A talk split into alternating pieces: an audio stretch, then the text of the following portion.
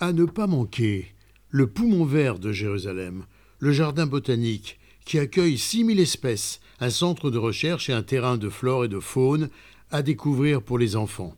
Il a réouvert ses portes à l'automne et il imite une forêt tropicale miniature qui compte environ 300 espèces de plantes, dont des bananiers, des plantations de café, des orchidées, des cactus et une région désertique séparée.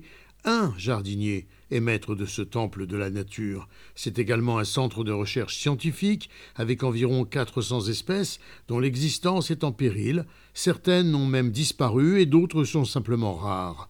Les scientifiques spécialisés dans les végétaux du monde entier viennent ici apprendre la variété des espèces qui se développent sous le climat chaud et aride d'Israël.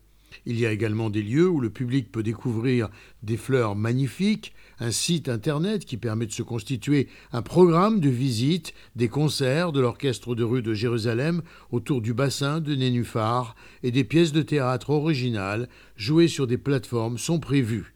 La nouvelle directrice, Anna Rendel, souligne des artistes paysagers et environnementaux et des étudiants de l'école Betzalel pourront utiliser les jardins pour y faire des recherches et pour y trouver leur inspiration. Gérard Benamou de Tel Aviv pour RCJ.